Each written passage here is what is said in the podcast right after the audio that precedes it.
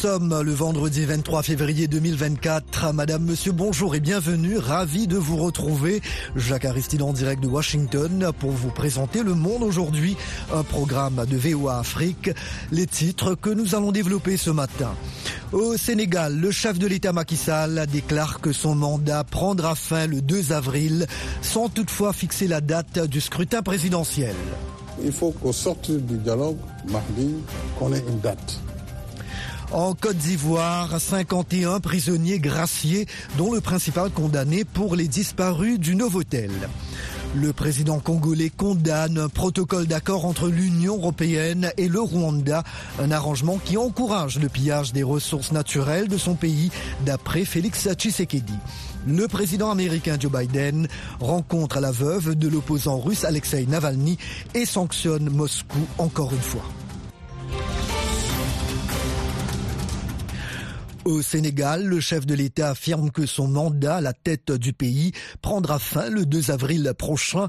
Pour Macky Sall, toutefois, il est peu probable que l'élection présidentielle puisse être tenue à temps pour que le nom de son successeur soit connu avant cette date-là. C'était lors de l'entretien télévisé hier soir. De Dakar, le compte-rendu de notre correspondant Wahani Johnson Nassambou. Le flou reste total. À la fin de sa conférence de presse, Macky Sall n'a pas indiqué une position précise sur la question de la date de la présidentielle où il était très attendu. Le chef de l'État sénégalais s'est juste contenté de rappeler que le 2 avril marque la fin de son mandat. Le reste, selon lui, se décidera par le dialogue prévu lundi et mardi prochain. Un discours accueilli favorablement par les candidats recalés, mais qui ne rassure guère les acteurs opposés à son maintien au pouvoir au-delà du 2 avril. L'opposant Tierno Alassane Sall a d'ailleurs déjà annoncé un recours devant le Conseil constitutionnel. Le président Macky Sall n'aura finalement pas fait bouger les lignes. Le seul point sur lequel le chef de l'État sénégalais s'est montré plus clair, c'est la question de la probable libération d'Ousmane Sonko et de Bassirou Diomaye. Il se montre ouvert à cette perspective dans un souci d'apaisement. En attendant, les Sénégalais vont devoir garder leur mal en patience pour tourner la page de la crise qui secoue le pays depuis l'annonce de la décision sur le de la présidentielle. Wahani Johnson Sambou pour VOA. Nous y reviendrons dans la partie magazine. En Côte d'Ivoire, 51 prisonniers ont été graciés hier soir par le président Alassane Ouattara, dont le général Bruno Dogbo Blé, condamné dans l'affaire des disparus du Novotel, l'enlèvement et le meurtre en 2011 de quatre personnes. Alexandrine Rolognon. Les personnes graciées sont des civils et des militaires condamnés pour des infractions commises lors des crises post-électorales et pour atteinte à la sûreté de l'État. Parmi elles figure Bruno Dogbo-Blé, condamné en avril 2017 à 18 ans de prison pour son implication dans l'affaire des disparus du Novotel. Quatre personnes, dont deux Français, enlevés et tués en 2011. Un autre nom important figure parmi les listes des graciés, Suleiman Kamagaté, alias Soltosol. Cet ancien chef du protocole de l'ex-premier ministre Guillaume Soro avait été condamné à 20 ans de prison, confirmé en appel il y a un an pour tentative d'atteinte à la sûreté de l'État. Deux autres proches de M. Soro sont aussi concernés, l'ancienne ministre Afoussi Bamba et son ex-chef de la communication Moussa Touré. Cette décision du président Ouattara intervient conformément à son engagement d'œuvrer résolument à la consolidation de la paix en Côte d'Ivoire, précise le Conseil national de sécurité dans un communiqué. En Guinée, les syndicats annoncent une grève générale et illimitée à partir de lundi. Objectif, obtenir la libération d'un syndicaliste de presse, la baisse des prix des denrées de première nécessité et la levée des restrictions d'accès à Internet. Rosine Mounezero. Les secteurs publics, privés et informels sont appelés à suivre le mot d'ordre sur tout le territoire, indique dans un communiqué le mouvement syndical guinéen, un collectif des principaux syndicats du pays. Le mouvement syndical réclame la libération immédiate et sans condition de Sekou Jamal Pondessa, secrétaire général du syndicat des professionnels de la presse de Guinée, SPPG, et la levée des restrictions d'accès à Internet en vigueur depuis trois mois. Les revendications portent aussi sur la cherté de la vie et le non-respect d'accords passés en 2000 2023 avec le gouvernement pour la revalorisation des salaires des fonctionnaires ou l'intégration de personnel précaire dans l'éducation nationale. L'appel est lancé dans un climat de tension sociale grandissante et en l'absence de gouvernement, l'agente ayant annoncé lundi contre toute attente la dissolution du gouvernement civil qu'elle avait installé en juillet 2022. La contestation est devenue exceptionnelle sous le général Mamadi Doumbouya, aujourd'hui à la tête du pays où toute manifestation a été interdite. C'est comme si l'Union européenne nous faisait la guerre par procuration. Le président congolais fustige un protocole d'accord paraffé cette semaine entre Bruxelles et Kigali lors d'une conférence de presse hier à Kinshasa. Félix Tshisekedi a également parlé de la guerre dans la région orientale de son pays en affirmant ne vouloir négocier qu'avec le Rwanda et non pas avec les rebelles du M23. Le point avec Edi Songo. Pour le président Tshisekedi, l'accord entre l'Union européenne et Kigali pour créer une chaîne de valeur des minéraux stratégiques est une imposture et une vraie provocation de mauvais goût. Pour les chefs de l'État congolais, tout le monde sait que les Rwandais ne produisent même pas un seul kilogramme de ces minéraux. Cet accord signifie qu'on encourage les pillages de la RDC, à marteler le président Tshisekedi. L'entente à question a été signée lundi dernier entre Kigali et l'Union européenne. Quant aux négociations pour la paix, le président de la RDC a réitéré son refus de pourparler direct avec les rebelles du M23, derrière lesquels il voit plutôt les Rwandais. Il a affirmé vouloir prendre langue directement en face à face avec le président du Rwanda afin de lui demander pourquoi il fait la guerre en RDC et puis ses pays. Ce qu'il avait déjà, selon lui, demandé lors de la dernière Assemblée générale de l'Union africaine la semaine dernière. Le chef de l'État congolais a cependant rappelé les rôles positifs que jouent les États-Unis pour la paix dans la région des Grands Lacs. Toujours lors de cette conférence de presse, Félix Tshisekedi a évoqué le cas du journaliste congolais Stanis Boujakira, détenu depuis plus de cinq mois à Kinshasa. Il est peut-être victime des tergiversations de la justice, a déclaré le président de la RDC, ajoutant avoir décidé de mettre son nez dans ce dossier. Correspondant du magazine Jeune Afrique, Stanis Boujakira est jugé pour un article non signé de son nom, mettant en cause les renseignements militaires dans le meurtre de nos chez Rubin Okendi.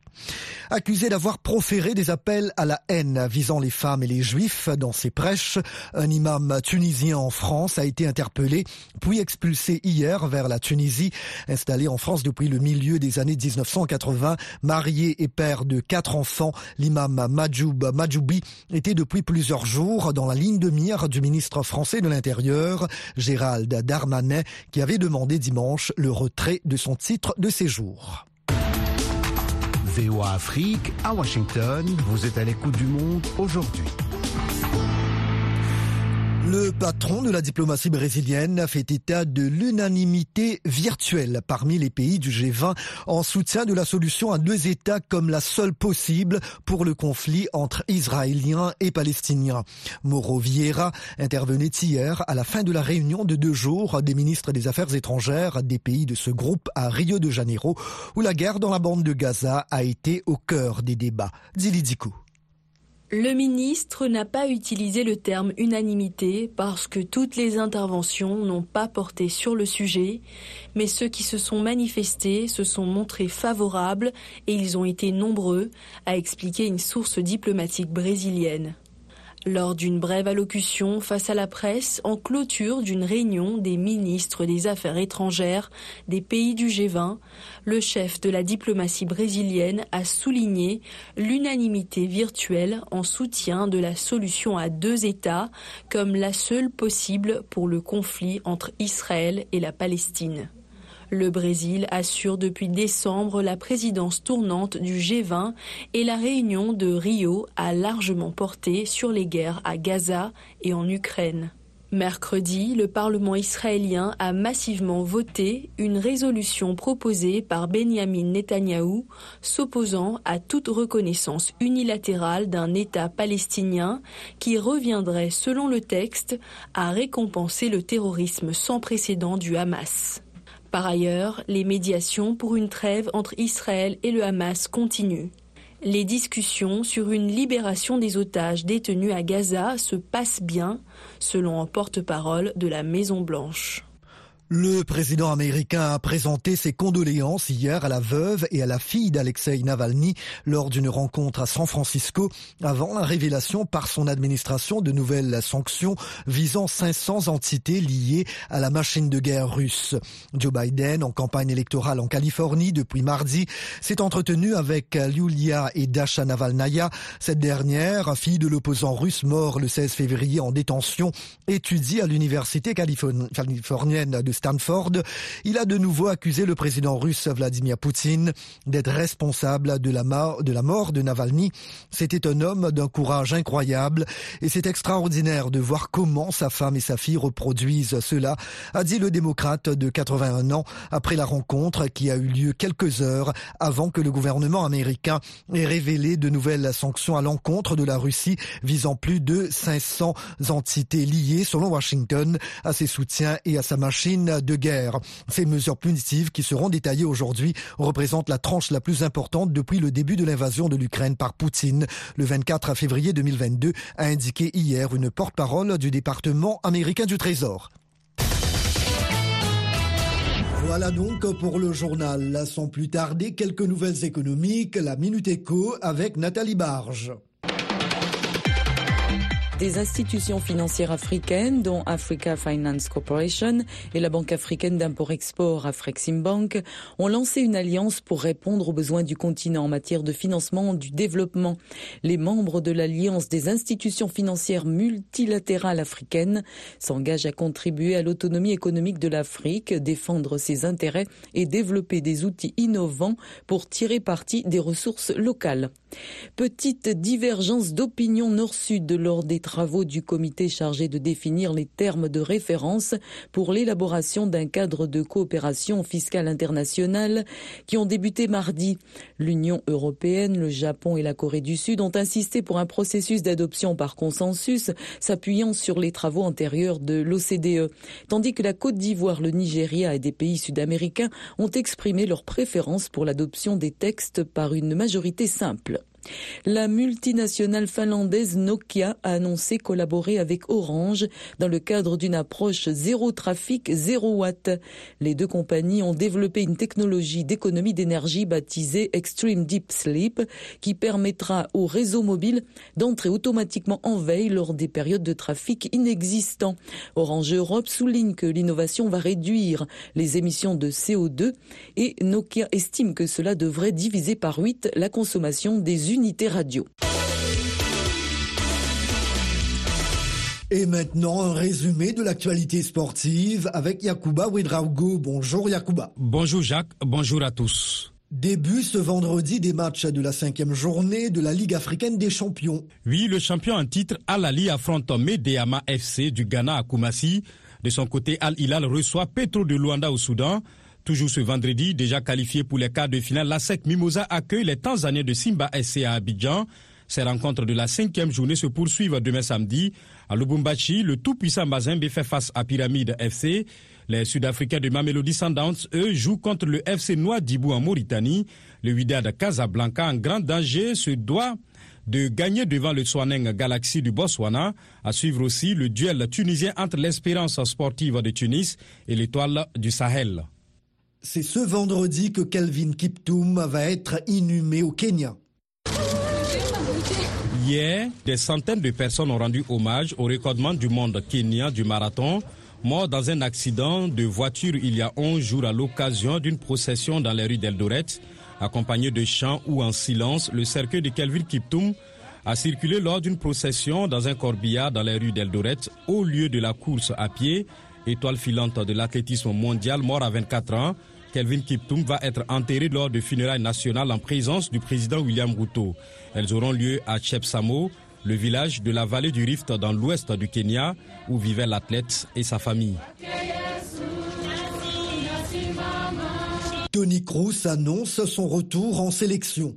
Vainqueur de la Coupe du Monde 2014 avec la Mannschaft, le milieu de terrain du Real Madrid a annoncé son retour en sélection quelques semaines avant le début de l'Euro 2024. Je jouerai à nouveau pour l'équipe nationale allemande à partir du mois de mars. Pourquoi? Parce que l'entraîneur me l'a demandé et parce que je suis partant a écrit sur Instagram Tony Cross qui compte 106 sélections et avait mis un terme à sa carrière internationale en 2021 En décembre, le sélectionneur allemand Julian Nagelsmann avait évoqué la possibilité de rappeler le milieu de terrain de 34 ans pour apporter de l'expérience à un groupe mal en point après la fin de sa génération dorée sacrée championne du monde en 2014. L'Allemagne doit affronter la France et les Pays-Bas en amical en mars prochain avant son euro à domicile. Merci Yakuba.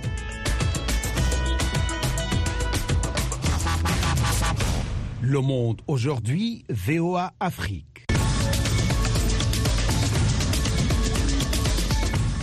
Un grand merci de votre fidélité à VOA Afrique. Vous écoutez Le Monde aujourd'hui en ce vendredi 23 février 2024.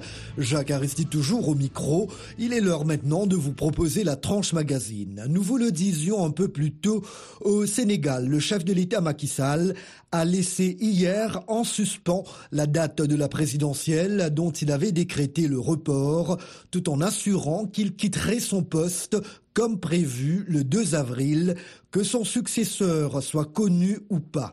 Eric Manirakiza nous en dit davantage. Le président Macky Sall, au pouvoir depuis 2012, a dissipé dans un entretien jeudi soir avec quelques médias sénégalais les incertitudes sur son départ à l'échéance de son mandat, mais pas celles sur la tenue avant ou après le 2 avril de cette élection dont le report s'inédié a provoqué l'une des plus graves crises politiques traversées par son pays depuis des décennies. Face aux tensions actuelles, il a suspendu la décision sur la date du scrutin à un dialogue qu'il entend mener à partir de lundi. L'urgence est là, tout le monde le sait, tout le monde le voit. Il faut tout faire pour qu'on ne soit pas dans une incertitude. En fait, c'est ça. Il faut, il faut qu'au sortir du dialogue, mardi, qu'on ait une date. Si les Sénégalais ne peuvent se rendre aux urnes d'ici au 2 avril, c'est le Conseil constitutionnel qui prendra le relais, a-t-il dit. Le chef de l'État sénégalais a aussi affirmé sa volonté d'apaisement. Il a ouvertement envisagé la possibilité de libération pour les deux opposants anti-système, Ousmane Sonko et Bassirou Diomaye Faye. Monsieur Sonko est emprisonné depuis juillet 2023 et a été disqualifié de la présidentielle mais la candidature de son second, Bassirou Diomaye Faye, détenu lui aussi, a été validée par le Conseil constitutionnel. Le pays doit pouvoir enjamber, faire preuve de pardon et de réconciliation. Et dans cette perspective-là, oui, il ne faut écarter aucun, aucune personne. Et dès lors qu'on peut arriver à l'effacement de faits, en ce moment, bien sûr, toutes les personnes impliquées ou arrêtées dans ce cadre pourront bénéficier euh, de ces mesures de, de, clémence et de ces mesures de pardon et de réconciliation. Plusieurs centaines de détenus ont été relâchés depuis la semaine dernière, contribuant à une fragile détente. Mais la société civile, qui a mobilisé plusieurs milliers de personnes le week-end passé, a prévenu un nouveau rassemblement demain samedi à Dakar pour maintenir la pression sur le pouvoir, tout comme le camp présidentiel, pour soutenir Macky Sall. Je ne mérite pas cette campagne internationale et je la dénonce de façon vigoureuse. Parce que moi, je suis un homme libre. Je suis un homme libre, je suis un Sénégalais, je suis un Africain. Et je suis un démocrate. Je n'ai violé aucune règle pour aujourd'hui me retrouver dans cette campagne nauséabonde qui est, qui est entretenue pour, pour créer la tension et la déstabilisation de mon pays. Le président a dit vouloir une élection incontestable s'inquiétant du risque de nouvelles violences après celles de 2021 et 2023. L'opposition soupçonne le camp présidentiel de vouloir s'arranger avec le calendrier par crainte de la défaite de son candidat, le Premier ministre Amadouba, désigné par le président Macky Sall pour le succéder. FM 102, c'est VOA Afrique à Dakar au Sénégal, 24 h sur 24. Au Mali, le prix du riz connaît une hausse notable à Ségou. C'est ce qu'ont constaté les consommateurs, notamment lors de la foire hebdomadaire dans cette ville située à 240 km de Bamako. L'augmentation est attribuée à des approvisionnements inadéquats. Malgré des améliorations, la fragilité de la situation sécuritaire inquiète nombre de commerçants et limite leurs provisions dans certaines localités de la région. Reportage de Georges Attino à Ségou. Il est 16h ce lundi à la foire hebdomadaire de Ségou, à quelques pas des rives du fleuve Niger. La journée de marché tire à sa fin pour les commerçants de riz local, cultivés et hautement appréciés dans la région de Ségou. La scène offre un aperçu animé de l'économie locale et de l'importance du riz dans cette communauté riveraine, comme le dit Siri Aydara, commerçant. Ça, c'est le riz de la ville de Nyono, récolté cette année. C'est le riz de chez nous. Ce riz est goûteux et préférable au riz importé. Le prix du riz est en constante hausse en raison de la réticence de certains commerçants à s'aventurer dans les zones instables sur fond de préoccupations sécuritaires. Aujourd'hui, le kilogramme de riz coûte 400 francs CFA. Kadiatou Traoré, une commerçante avec deux décennies d'expérience, coût les sacs de riz après une journée de marché de ses ventes. Je n'ai rien pu vendre aujourd'hui. Le riz coûte cher et nous sommes obligés de partir le chercher loin. On n'ose pas forcément aller dans certaines zones par peur. Ce qui fait qu'on a moins de riz et la situation est de plus en plus difficile. Abdoulaye Tangara s'active dans le commerce depuis 5 ans. Il témoigne des changements qu'il a constatés depuis quelques années. Les choses ont beaucoup changé en quelques années seulement on ne pouvait pas aller au-delà de Markala. Mais aujourd'hui, je pars dans quelques villages en plus. Cependant, aujourd'hui, il y a beaucoup plus de commerçants pour peu de riz. Et en plus de cela, les agriculteurs se plaignent aussi de l'augmentation du prix de l'engrais. Tout cela rend la situation compliquée. Les clients, eux, font les frais de cette situation. Nous aimons beaucoup les riz qui nous viennent de Nyono. Mais ça coûte cher de nos jours. Ils m'ont dit 400 francs le kilo. Je l'ai dit de laisser à 375 francs. Mais pour le moment, nous n'avons pas trouvé d'accord. Au marché de Ségou, clients et commerçants espèrent une baisse significative des prix et une amélioration de la situation économique. Georges Attino, de retour de Ségou pour VOA Afrique. Restez branchés 24 h sur 24 sur VOA Afrique à Bamako, au Mali sur 102.0 FM. Au Togo, le port autonome de Lomé a maintenu une croissance de ses activités durant l'année écoulée. Mais il est maintenant confronté à la concurrence des plateformes des pays voisins comme le port de Tema au Ghana, le nouveau terminal à conteneurs du port d'Abidjan et le port en eau profonde de Leki au Nigeria. Un défi que les autorités togolaises entendent relever en misant davantage sur le digital. De la capitale togolaise, le reportage de notre correspondant Kossi Woussou.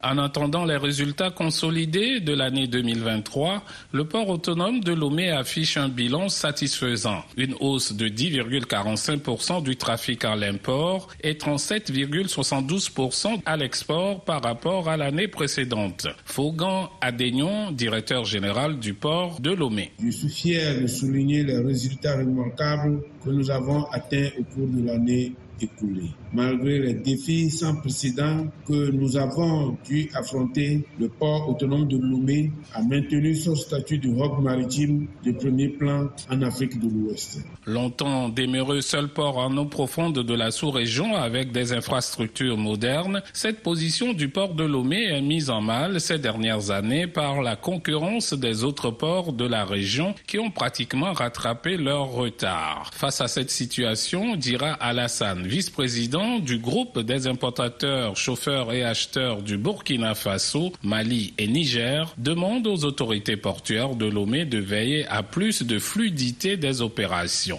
Quand nous arrivons pour les achats des véhicules d'occasion, ça fait près de trois ans, c'est des grèves non averties.